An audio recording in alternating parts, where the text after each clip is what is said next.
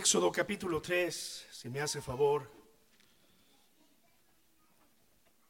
Después de, de este tiempo de adoración a Dios, nuestros corazones están preparados para recibir la palabra del Señor. Amén.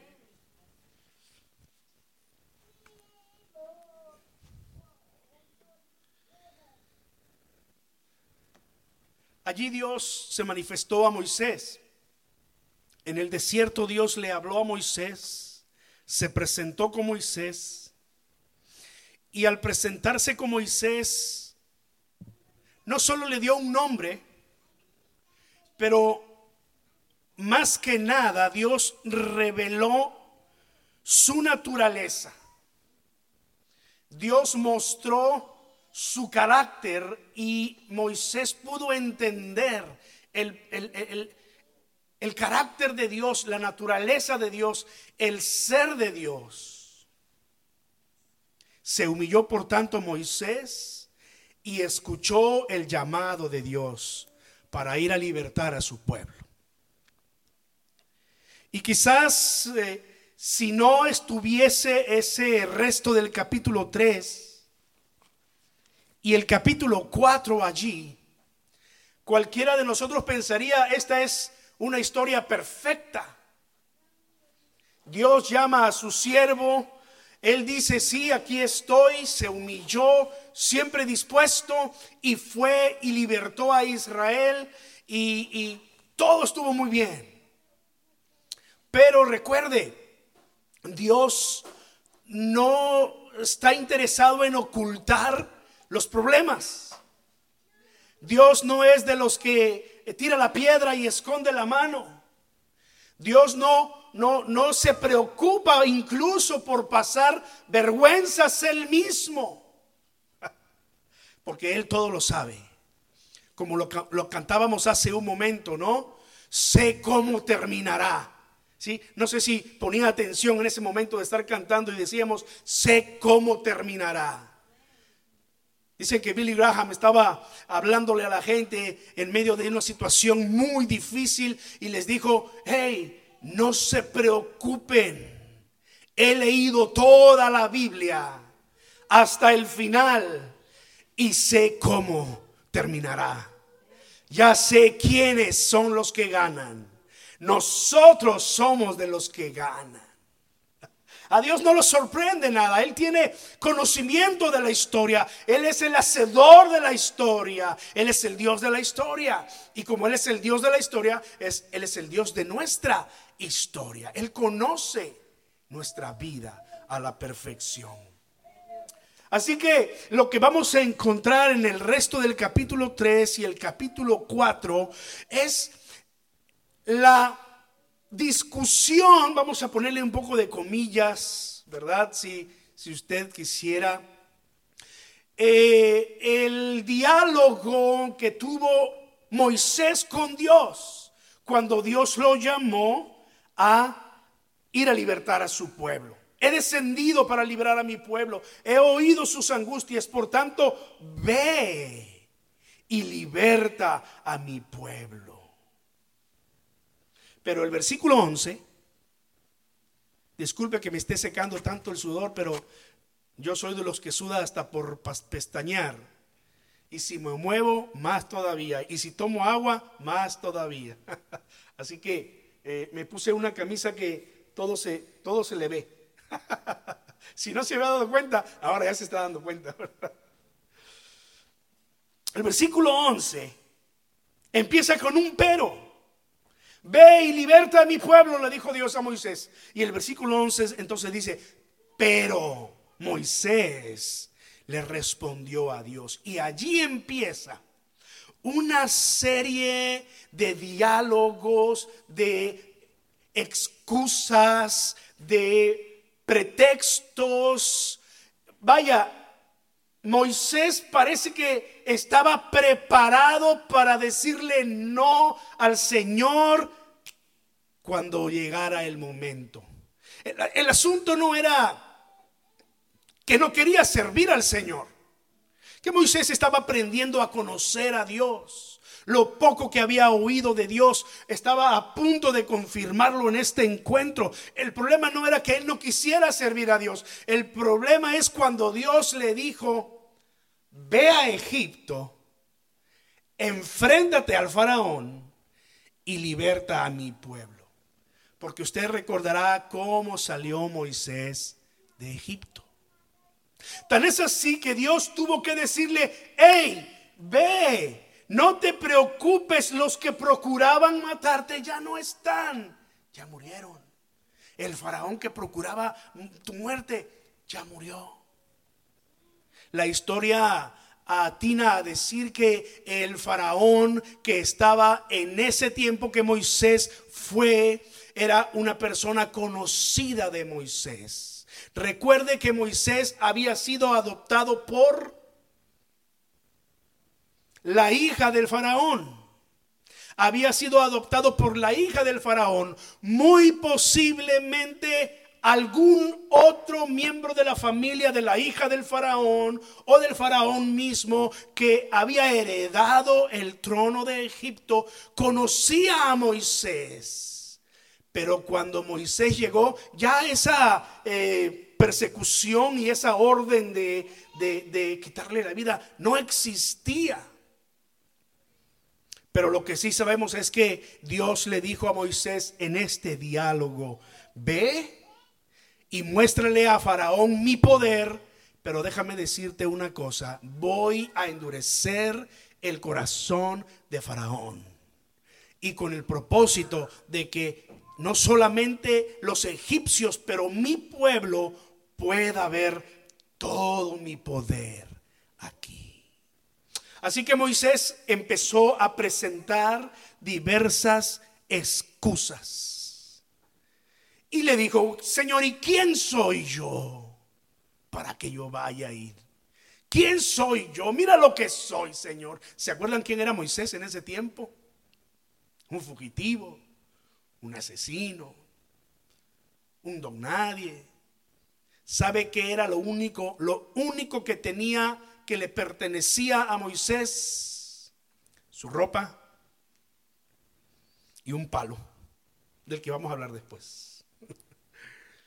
¿Quién soy yo? Y Dios entonces le responde. Y después, y cuando Dios le responde, y le responde en una forma en que eh, eh, a mí me hubiese convencido. Bueno, es lo que yo digo. Igual y, igual estando yo en los zapatos de, de Moisés, igual y tampoco me hubiese convencido, ¿no? No lo sé este, por lo menos yo creo que la respuesta de Dios era convincente, pero Moisés tenía otro pretexto, otra excusa, y le dijo Dios, le dijo Moisés a Dios, quiero que vayas conmigo allí en Éxodo capítulo 3, versículo 13 en adelante, porque eh, el versículo 14 y 15 es un versículo clave para nosotros en esta mañana. Pero Moisés le dijo a Dios, resulta que si yo voy y les digo a los hijos de Israel, el Dios de sus padres me ha enviado a ustedes, ¿qué voy a responderles si me preguntan, ¿y cuál es su nombre? ¿Y cuál es su nombre? La primera, la primera cuestión fue, ¿y quién soy yo? Pero esta segunda cuestión es, bueno, sí, voy y me presento con, con tu pueblo, con, el, con los hijos de, eh, eh, de, Israel, y cuando ellos me pregunten, ¿y quién te manda? ¿Cuál es su nombre? ¿Qué les voy a decir? Versículo 14, Dios le respondió a Moisés, yo soy el que soy. Y añadió, a los hijos de Israel tú les dirás, yo soy, me ha enviado a ustedes. Y también le dijo a Moisés, versículo 15, a los hijos de Israel les dirás, el Señor me ha enviado a ustedes. Él es el Dios de sus padres, el Dios de Abraham, el Dios de Isaac y el Dios de Jacob. Y dice después, este es mi nombre eterno. Con este nombre se me recordará por todos los siglos. yo soy. ¿Cuántos de ustedes habían leído este nombre de Dios? Yo soy. ¿Cuántos de ustedes recuerdan que la forma en cómo nuestras versiones en español del Antiguo Testamento traducen el nombre de Dios es como Jehová? Otras versiones lo traducen como Yahvé. Lo cierto es que en el hebreo antiguo no había vocales. Quizá esto usted no lo sabía y ahora lo está sabiendo. Pero en el hebreo antiguo no había vocales. De manera que cuando ellos escribían el nombre de Dios y además lo escribían al revés, nosotros normalmente escribimos de izquierda a derecha, ¿no es cierto? El hebreo se escribe de derecha a izquierda. De derecha a izquierda. Y antes no había vocales, las vocales vinieron a existir hasta el siglo X de nuestra era y para hacer el idioma hebreo un poco más comprensible al mundo occidental que estábamos acostumbrados, estamos acostumbrados al uso de vocales y así las palabras se arman y entonces tienen sentido para nosotros. Pero en el hebreo en el hebreo no había eh, eh, vocales y lo único que se escribía eran las letras consonantes. Si nosotros tomáramos el nombre de Dios, yo soy, entonces estaría conformado de cuatro letras. Y, W, no, Y, H, W, H. Y claro que en español no podríamos pronunciarlo. Muchas de las expresiones en hebreo suenan como este como así como que si uno está queriendo sacarse algo de la garganta, ¿verdad? Este, pues la forma natural en cómo se habla el, se habla el, el hebreo, ¿no? Este, eh, el nombre de Dios, yo soy el que soy, y como está escrito aquí, fue el nombre con el que Dios se da a conocer, es el nombre que Moisés le da al pueblo, yo soy, me envía a ustedes. Pero lo que nosotros tenemos que saber es que más que un nombre, ya sea Yahvé o Jehová o yo soy, más que un nombre, Dios está revelando su carácter. Dios está revelando su naturaleza aquí. Porque el término Jehová o el término Yahvé, yo soy, viene de una raíz hebrea de donde eh, viene eh, eh, la palabra ser, el verbo ser. Por eso es como se ha traducido como yo soy el que soy. Yo soy, Dios es. Y esto lo que nos está diciendo es que en realidad Dios está presentándose como el Dios eterno. Yo soy. ¿Cómo reveló el Apocalipsis el nombre de Cristo? ¿Recuerdan? El que es, el que era y el que ha de venir. Es decir, el Dios eterno yo soy, dijo Apocalipsis hablando Jesucristo, yo soy el alfa y la omega. Yo soy la A y la Z. Alfa es la primera letra del griego, omega la última letra. Yo soy el A y la Z, el alfa y la omega, el principio y el fin. ¿Qué está diciendo Dios allí? ¿Qué está diciendo el Señor? Yo soy el Dios eterno. Yo he existido siempre. En mí no hubo principio ni habrá final. Soy el Dios eterno. Vaya.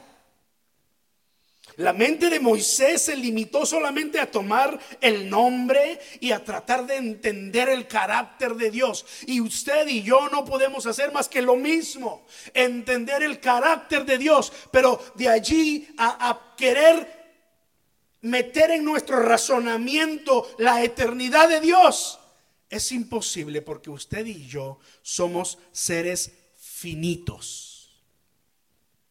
Somos seres creados.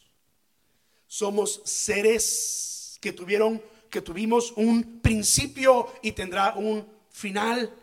a no ser por la obra de Jesucristo que nos llevará a la vida eterna. Pero como usted y yo somos seres finitos, pues nuestra mente no, no alcanza a retroceder en el tiempo, en el momento en el que Dios es. Pero es tan sencillo como esto. Antes de que Dios creara el cielo y la tierra, Dios es. Dios era y Dios siempre será. Antes de que hubiese alguna cosa en el universo, Dios es. Dios era y Dios será. Yo soy el que soy. Yo soy me envía. Vengo en nombre de yo soy. Dile a los hijos de Israel, yo soy el que soy. Uh, aquí está, hermanos, la primer enseñanza para nosotros. Cuando Dios nos llama, cuando estamos en medio de situaciones complicadas en nuestra vida cuando parece que, que, no vemos el final de los problemas y parece, como decimos popularmente, que nos llueve sobre mojado. Es decir, que viene una tras otra, ¿no? Y una tras otra y decimos, ¿hasta cuándo? Lo que tenemos es que recordar es el nombre de Dios. Yo soy el que soy. Yo soy el Dios eterno. Este es mi nombre eterno, dice el versículo 15. Este es mi nombre eterno. Significa entonces, hermanos, que yo puedo confiar plenamente en aquel que es eterno, que estaba antes de la fundación del mundo y que estará aquí después de que este mundo sea redimido y sea destruido y sea transformado o venga el nuevo cielo y la nueva tierra. El Dios eterno puedo estar confiado en esto. Mira, viene Moisés en la primera eh, pregunta, en la, primera excusa, y le dice Moisés a Dios, ¿y quién soy yo para ir ante el faraón y sacar de Egipto a los hijos de Israel? Dios pudo haberle dicho, mira, tú creciste con el que está ahorita allí eh, como rey de eh, Egipto. Lo conoces perfectamente, Él te conoce, Él te estima. Pudo haberle dicho eso, ¿no? Pudo haberle dicho, acuérdate que eres hijo de la hija de Faraón. Cuando llegues, tu, tu madre adoptiva se va a gozar de verte y te va a abrir las puertas. Pudo haberle dicho eso y pudo haber pasado. Pudo haberle dicho, te he preparado por 80 años. No me digas que quién soy yo, Moisés, no hay nadie mejor que tú en este momento para esta tarea. Tú estás perfectamente preparado. Pero no, mira la respuesta de Dios. Versículo 12. Dios le respondió, ve, pues yo estaré contigo. Recuerda la pregunta de Moisés, ¿eh? La pregunta de Moisés fue, ¿quién soy yo? Y la segunda pregunta de Moisés estuvo mejor enfocada. ¿Y quién eres tú? ¿Cuál es tu nombre? Entonces la primera respuesta de Dios, ve, pues yo estaré contigo. Y esto te servirá de señal de que, de que yo te he enviado. Cuando tú hayas sacado de Egipto al pueblo, ustedes servirán a Dios en este monte. Cuando Moisés pregunta quién soy yo, la respuesta no fue quién eras tú. Dios no le respondió quién era Moisés. Dios le dijo, yo estaré contigo. ¿Quién yo? ¿Cuál es tu nombre? El eterno, el Dios eterno. Uh. Hermanos, es cuando nosotros necesitamos dejar de enfocarnos en nosotros mismos y necesitamos poner nuestros ojos en el Dios eterno. ¿quién soy yo? Señor, ¿por qué me pasan estas cosas? Señor, no entiendo. Señor, ¿por qué? Señor, y, tenemos tantas preguntas para Dios. Cuando lo único que Dios quiere es que nosotros recordemos dos cosas, que Él es el Dios eterno y que Él está con nosotros.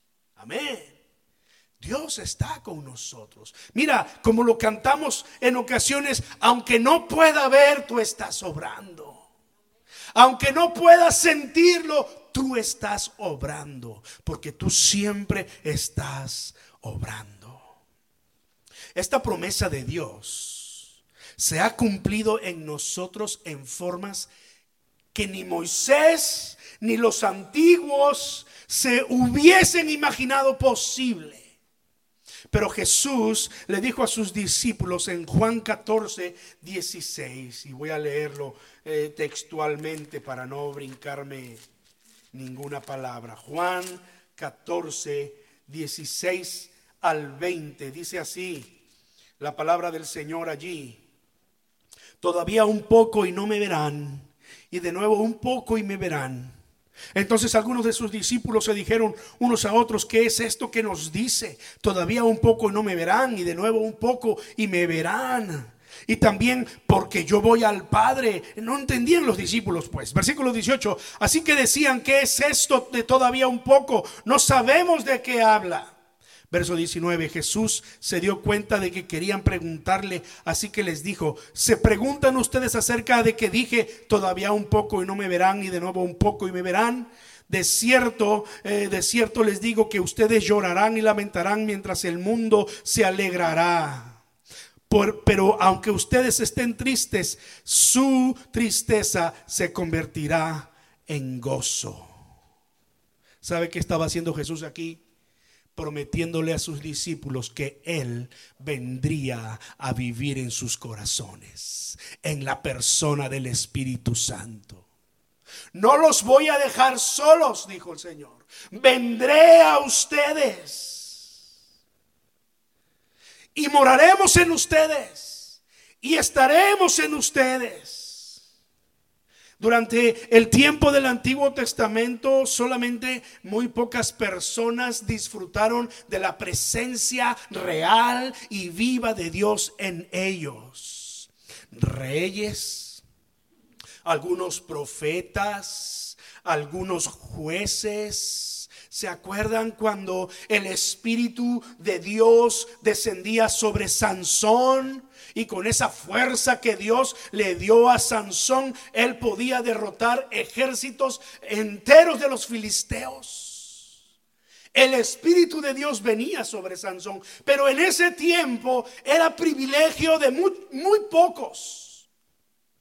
De hecho, una vez al año, solamente el sumo sacerdote, el sacerdote de los judíos más importante, el principal, solo una vez al año y por un tiempo limitado, él entraba en ese lugar del santuario llamado lugar santísimo, donde estaba el arca del pacto donde estaban las tablas de la ley, donde estaba el maná y donde estaba la vara de Aarón que había reverdecido.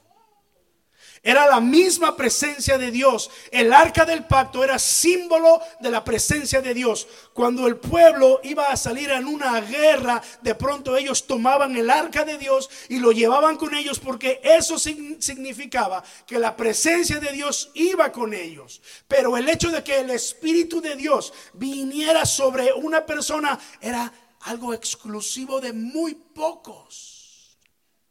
Pero entonces los profetas empezaron a ver ese día que se iba a cumplir muy pronto cuando el Espíritu de Dios descendiera sobre toda carne sobre todas las personas que creyeran en él. Así lo dice el profeta Joel, así lo dijo Pedro allá en Hechos capítulo 2. Esto es más que el Espíritu Santo cumpliendo su promesa, viniendo sobre toda carne, sobre nuestros hijos, nuestras hijas, sobre siervos, sobre libres, sobre hombres y mujeres. Ya no hay diferencia para Dios.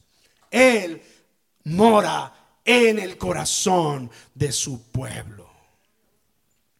Este es, hermanos, el Dios eterno.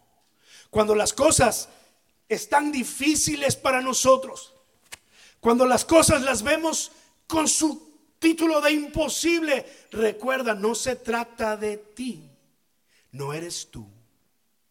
Pon tus ojos en el Dios eterno. Yo estaré contigo, le dijo Dios a Moisés. Yo soy el que soy. Yo soy el Dios eterno. Y este será mi nombre para siempre. Wow. Cada vez que digo esto, no tengo más que humillarme delante de Dios. Porque sé que mi vida está en las manos de aquel que dijo, sea la luz. Y existió la energía de la luz con la que fueron creadas todas las cosas. Mi vida está en las manos de aquel que creó el universo y los planetas y todo lo que vemos. Y no tengo más que humillarme delante de él, de él y decir gracias, Señor. Gracias, Señor. Dios le está diciendo a Moisés, una vez más lo decimos, no se trata de ti, se trata de mí. Sí, para ti esto puede ser imposible, pero yo voy a estar contigo. Yo soy el Dios eterno. Y hay más. Cuando Dios está hablando con Moisés, Dios le dice a Moisés, Moisés, esta tarea que te estoy encargando puede resultarte a ti eh, muy difícil, quizá imposible, pero recuerda que yo estoy contigo. Recuerda que yo soy el Dios eterno, por lo tanto, tú vas a poder cumplir lo que yo te mando. No se trata de ti, por lo tanto no vas en tus fuerzas. Tú no tienes que hacer más que lo poco que yo te diga que hagas. Es mi poder el que va contigo. Y esto lo, lo declara el Señor cuando eh, Moisés le dice, bueno, eh, Señor, está bien, eh, ya fui con el pueblo, ya le dije, este, yo soy, me envía a ustedes y yo soy, es el que me ha comisionado para este trabajo y ellos han creído en mí, pero ¿y qué va a pasar porque me has dicho que tú vas a endurecer el corazón del faraón? O sea, las cosas en vez de que se empiecen a poner más fáciles y las cosas en vez de que yo empiece a ver que se solucionan, se empiezan a poner más difíciles. ¿No le ha pasado eso? ¿Está usted en una prueba complicada? ¿Está usted sufriendo, preocupado o en algún problema y, cree que las cosas se van a solucionar, pero de pronto ocurre algo que empeora su circunstancia? Wow. Hablaremos de eso más adelante. Abundaremos allí más adelante. ¿Qué hacer cuando las cosas en vez de solucionarse empeoran? Pero Dios le está dando a Moisés una gran lección. Ve, reúne a los ancianos, le dice versículo 16, regreso a Éxodo 3.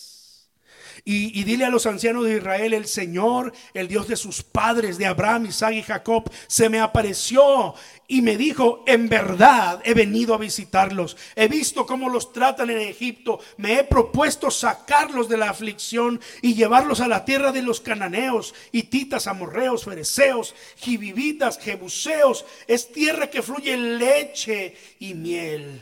Ellos oirán tu voz y entonces tú y los ancianos de Israel irán a hablar con el rey de Egipto y le dirán, el Señor, el Dios de los hebreos, nos ha encontrado.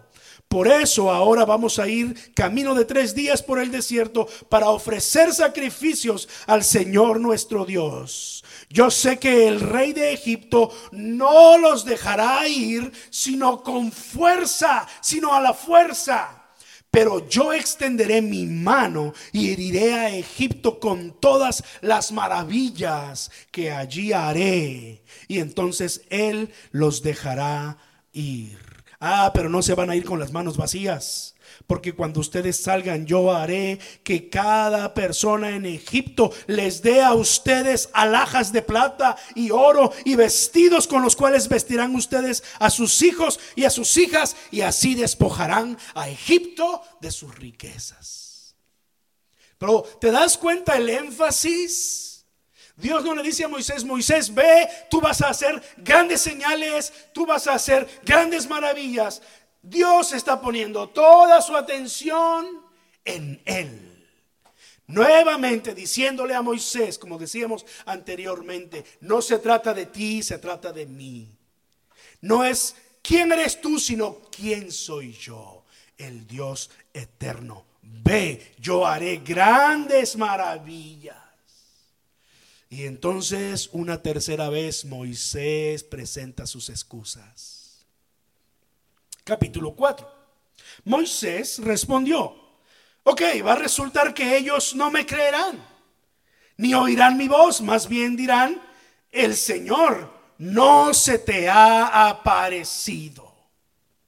El Señor no se te ha aparecido. Es decir, eh, en realidad tú no tienes nada nuevo de Dios. Dios nos tiene olvidados en esta tierra de Egipto. Recuerde que por mucho tiempo Dios no trató con su pueblo. Cuando murió José, cuando murieron sus hermanos, Dios dejó de manifestarse a su pueblo. Y pasaron cerca de 400 años hasta que Dios empezó a preparar la liberación de su pueblo. Por todas esas generaciones ellos no habían oído de Dios. Así que Moisés tenía un punto. Señor, y con todo eso ellos me van a decir, el Señor no se te ha aparecido. La respuesta de Dios, versículo 2, 4, 2. ¿Qué es lo que tienes en la mano? ¿Qué tenía Moisés en la mano? ¿Recuerdan? Una vara. ¿Verdad? Una vara que utilizaban los, los pastores de rebaños, de ovejas, de manera regular. Una vara que era utilizado como bastón incluso para apoyarse, sobre todo para caminar en las montañas del desierto. Era un, eh, eh, eh, una vara, un palo alargado suficientemente grueso para aguantar y defenderse de eh, las bestias, de los animales que querían devorarse a las ovejas, lobos, leones, todas estas cosas. Según la, la, Biblia, era la vara a la que se refería, a la que se refería Proverbios cuando decía, corrige con vara al muchacho. Yo, yo, me imaginaba, antes de leer esto, yo me imaginaba eh, que era la vara con, la que mi mamá me, me disciplinaba a mí, ¿verdad? Iba y agarraba una varita allí del árbol de limones que teníamos en la casa y, y le quitaba todas las hojitas y lo dejaba suficientemente alargadito para latiguear, ¿verdad? Bueno, mi mamá dijo que ella nunca nos pegó a nosotros, pero el abuelo, ese sí que nos daba, ¿verdad? Y yo pensaba, esa varita, ¿no? Pero cuando uno lee Proverbios, lo que lo corregirás con vara. Está hablando de esta vara. Ahora, ¿qué es lo que estoy queriendo decir en todo esto?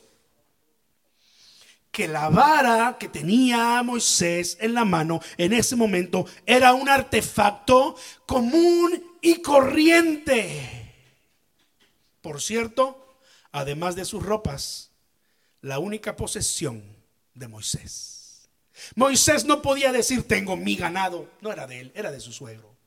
Moisés no podía decir, tengo mis tierras, no eran de él, eran de su suegro. Por supuesto, su suegro debió haberle dicho, hijo, ahora que eres mi hijo eh, político, pues este, lo mío es tuyo, ¿verdad? No lo sé, no lo sabemos, pero lo que sí sabemos es que Moisés se sentía extraño en esta tierra, ¿no? Le puso así a su hijo, extraño la respuesta de Dios. ¿Qué es lo que tienes en la mano? Y él respondió, una vara. ¿Tú sabes lo que Dios hizo con esa vara? Esa vara vino a simbolizar la autoridad de Dios para Moisés. Mira Moisés, esto que tú tienes en la mano, tíralo al piso. Y Moisés tiró la vara. ¿Y qué pasó? ¿Recuerda? Se convirtió en serpiente. Imagino que Moisés se echó para atrás. Y entonces Dios le dijo, muy bien, este, extiende tu mano y agarra la culebra. Bueno, yo ahí sí hubiera dudado dos veces, Señor, ¿estás seguro lo que me estás pidiendo? Y Moisés, Moisés obediente, extendió la mano y la tomó y la serpiente se volvió una vara otra vez en su mano. Con esto creerán que, se te, que, que yo me he aparecido a ti, que se te apareció el Señor, el Dios de tus padres. Además, le dijo Dios a Moisés, mete la mano en tu seno. Y Moisés metió la mano. Sácala. Y Moisés saca la mano. Y de pronto la mano se le empieza a llenar de lepra. Y, Moisés así como que, ¿qué, está pasando? Y Dios le dice, vuélvela a meter y, y mete la mano. Y cuando la saca la mano totalmente restaurada sanada. Si resulta que a la primera señal con la vara no te creen, entonces te creerán a la segunda. Y si con estas dos no te creen ni oyes tu voz, tomarás agua del río y la derramarás en el suelo y el agua que tomes del río se convertirá en sangre al tocar el suelo. ¿Qué es lo que tienes en la mano? ¿Sabe qué le está diciendo Dios aquí a Moisés en realidad? Moisés, se trata de mí, no de ti. Ya lo dijimos, ¿verdad? Pero Dios le está diciendo a Moisés además, usa lo que te he dado. Usa lo que tienes. Yo no espero que tú, Moisés, uses algo que yo no te he dado. No, no que uses algo que no tienes, sino usa lo que tienes. Dios pues nos ha dado a cada uno de nosotros muchas cosas. Y yo pregunto ahora a nosotros aquí y a los que están allá en sus casas en la transmisión. ¿Qué tienes en la mano? Ahora no literalmente, ¿verdad? No literalmente, pero si quieres hacerlo, puedes hacerlo. ¿Qué te ha dado Dios? Que tú puedas poner al servicio del Señor y decir, Padre, te voy a servir con esto que me has dado. No es mucho, pero eso no importa, porque no se trata de mí, se trata de ti. Porque no voy en mi nombre, sino en tu nombre. ¿Se acuerdan de aquel muchachito que eh, tenía cinco panes y dos peces? Cinco mil personas, sin contar mujeres y niños, recuerden, sin contar mujeres y niños. Cinco mil personas y Jesús llama a sus discípulos y les dice, denles de comer. Y los discípulos se empiezan a preocupar y no saben cómo. La tienda más cercana está muy lejos. Ellos están en un lugar en donde no hay dónde conseguirlo. Y, y de pronto viene por allí, creo que fue Felipe. Y Señor, mira, aquí hay un muchachito que tiene cinco panes y dos peces. Y la respuesta fue, pero ¿y qué es? Eso para tanta gente? Y con cinco panes y dos peces, el Señor realizó un gran milagro. Alimentó a cerca de diez mil personas y sobró suficiente para que se juntaran doce cestas. ¿Qué tienes que Dios te ha dado? ¿Qué tienes que puedas ponerlo a su servicio? Si Dios utilizó a un muchachito de cinco, con cinco panes y dos peces, ¿qué no podrá hacer Dios contigo? Quizás nosotros pensamos, es que yo, yo no tengo nada. Piénsalo dos veces, porque Dios nos ha enriquecido tremendamente. Y no estoy hablando de riquezas materiales.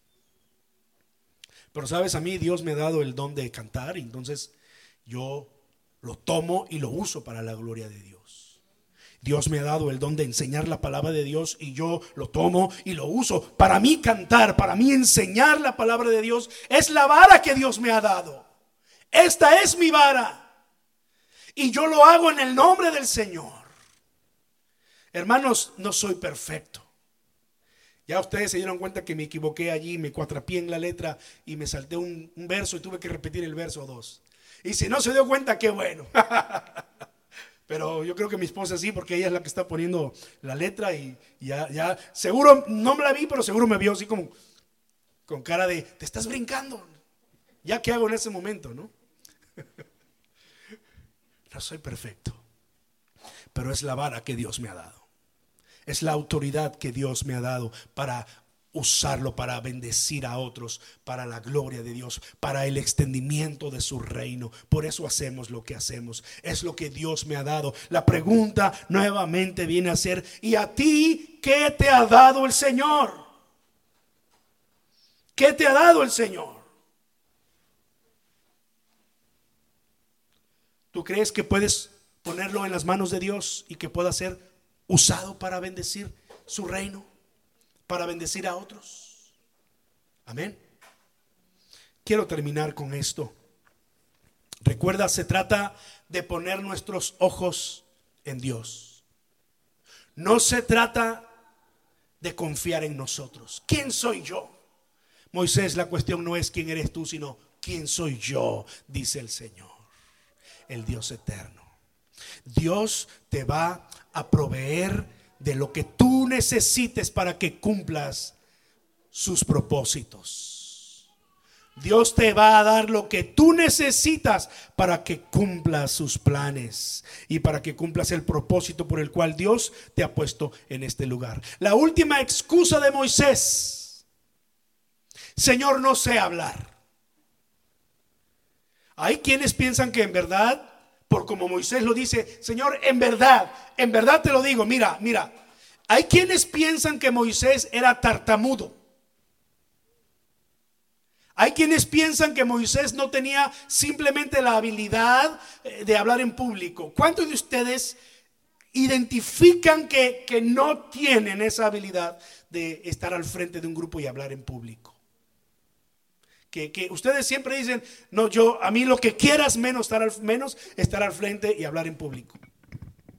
¿Cuántos de ustedes se pondrían, pero bien nerviosos, si yo les digo en este momento, alguien quiere venir aquí al frente y compartirnos un testimonio de cómo Dios lo ha bendecido? Moisés estaba en esa, esa situación. Su pretexto final fue, Señor, Señor, yo creo que hasta Dios tenía que terminar las frases por él, ¿no? Si es que en verdad era tartamudo, ¿no? Mira, mira que yo, yo no, no, puedo, no puedo, puedo, puedo, puedo, puedo hablar bien. La respuesta de Dios sorprende. No, no quiero llegar hasta allá porque, porque la próxima semana quiero compartir acerca de esto, pero dice el texto bíblico que Dios ardió en ira contra Moisés que Dios se enojó con Moisés y le dijo, hey, ve porque te mando yo.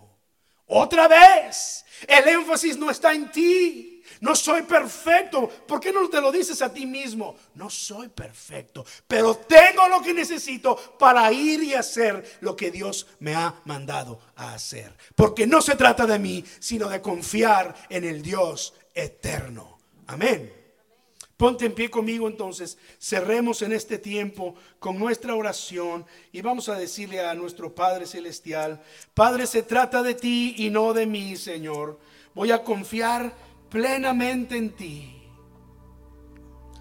Yo quiero cumplir tus propósitos. Quiero ser el esposo que tú me has llamado a ser, el padre, la madre que me has llamado a ser. Quiero ser el hijo que bendiga a sus padres, que honre a sus padres. Pero también quiero ser esa persona que tú uses para bendecir a otros en mi eh, trabajo, en mi comunidad, en mi vecindario.